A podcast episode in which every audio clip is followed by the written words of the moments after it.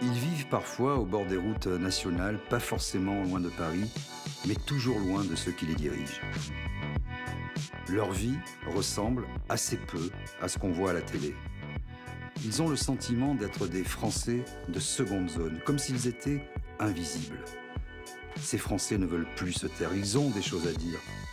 La France oubliée, c'est une rencontre avec ces citoyens qui ne se résignent pas à la fatalité. La France oubliée, c'est montrer ce qu'on ne voit jamais.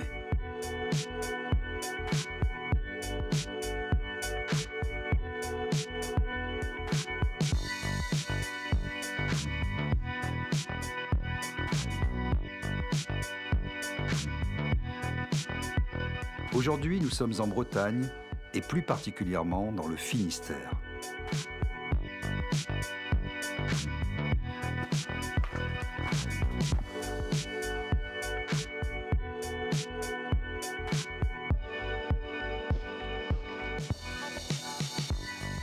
Oui, petit chat.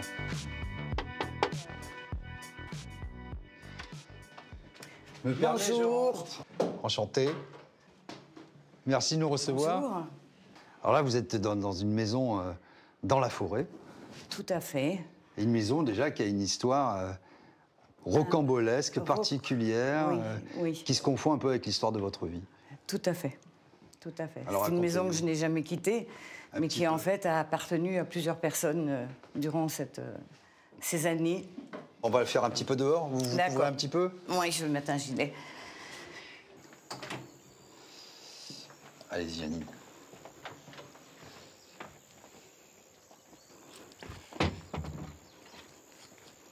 De fil en l'aiguille, dire dans un, un- un parcours euh, que vous trouvez sans doute naturel, vous en êtes arrivé à accueillir des migrants, des réfugiés Tout chez vous, oui, ici, dans, oui. cette, euh, dans cette maison. euh, Je ne peux pas supporter de voir quelqu'un dans la rue.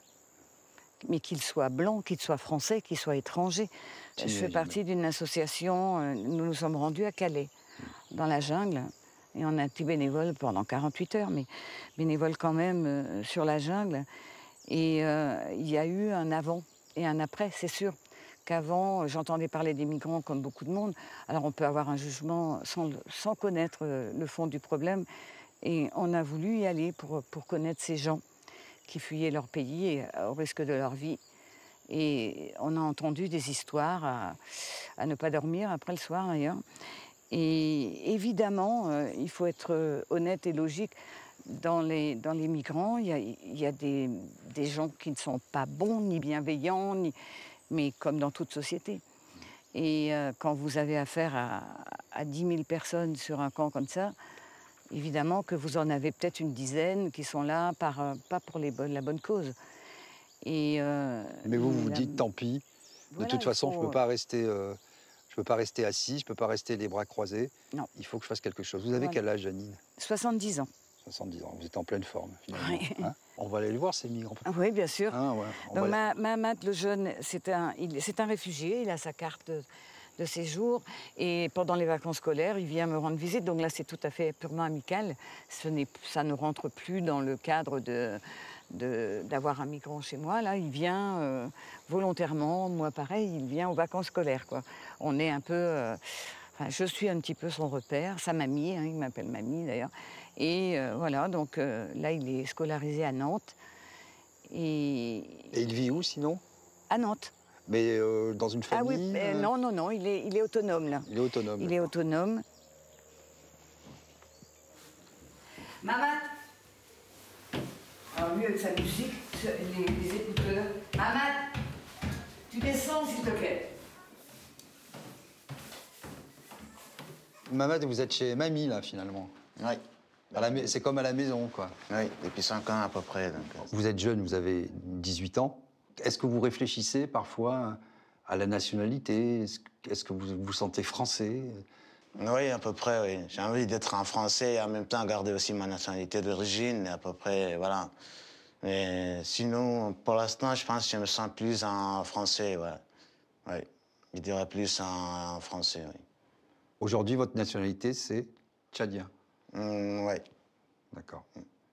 Ouais, je suis parti de là-bas, j'étais petit, donc il doit avoir euh, entre 11 ans, je dirais à peu près. Donc ça fait presque un, longtemps que je suis parti. Je me souviens pas vraiment trop en fait de la vie là-bas. Donc ouais.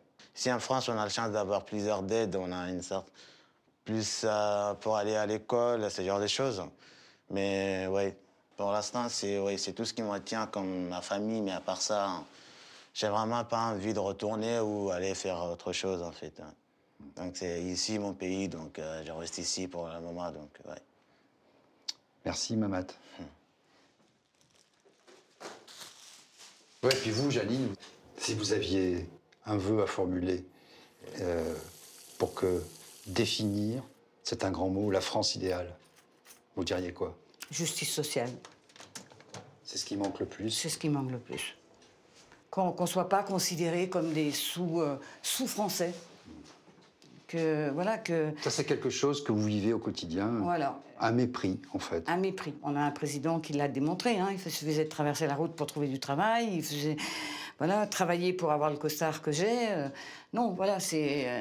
Euh, tant qu'on aura des gens comme ça à nous gouverner, c'est évident que, que ça, ça, ira mal. Les, les, Gilets jaunes, on a espéré à un moment donné que ça allait donner un mouvement. Euh, que ça... Gilets jaunes, vous avez manifesté Non, pas Gilets jaunes, mais je les ai soutenus. D'accord. moi, je suis communiste, hein, voilà, depuis très très longtemps. C'est le parti qui m'a paru le plus aptes à. Enfin, j'ai trouvé une écoute chez eux.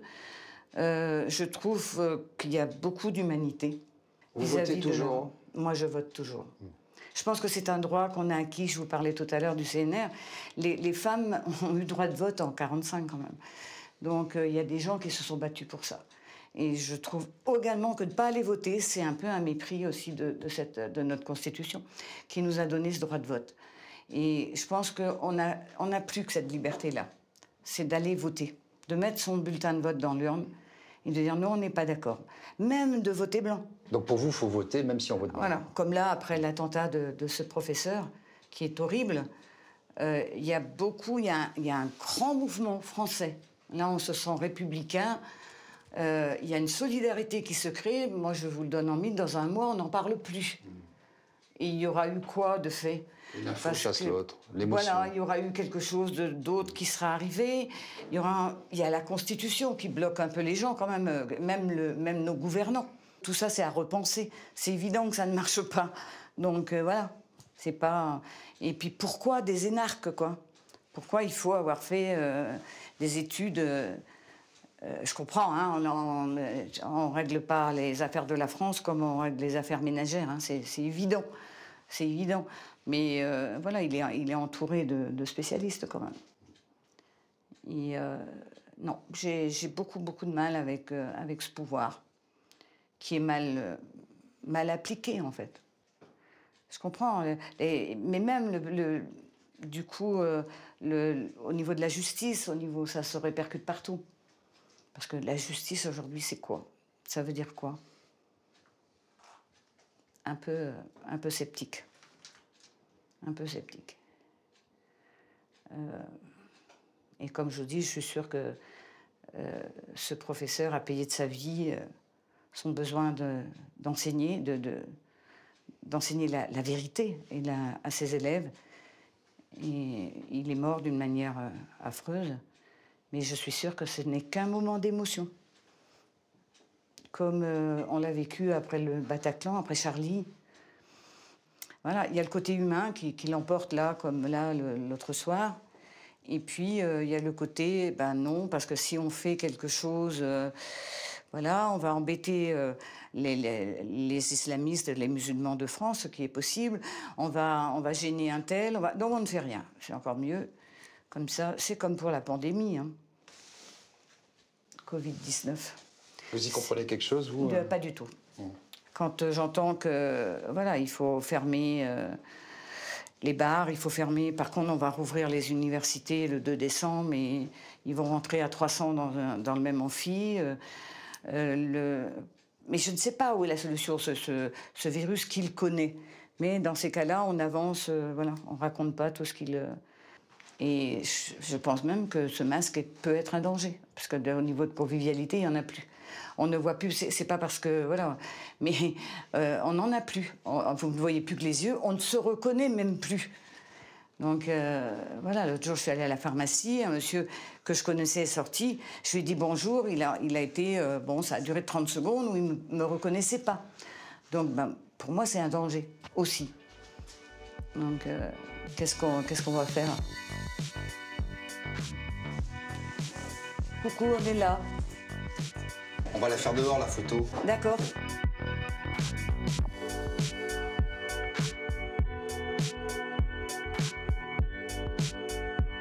Mamat, tu vas t'asseoir euh, dans, la, dans la chaise, là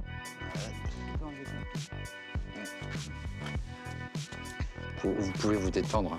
Oui, c'est pas facile pour une photo.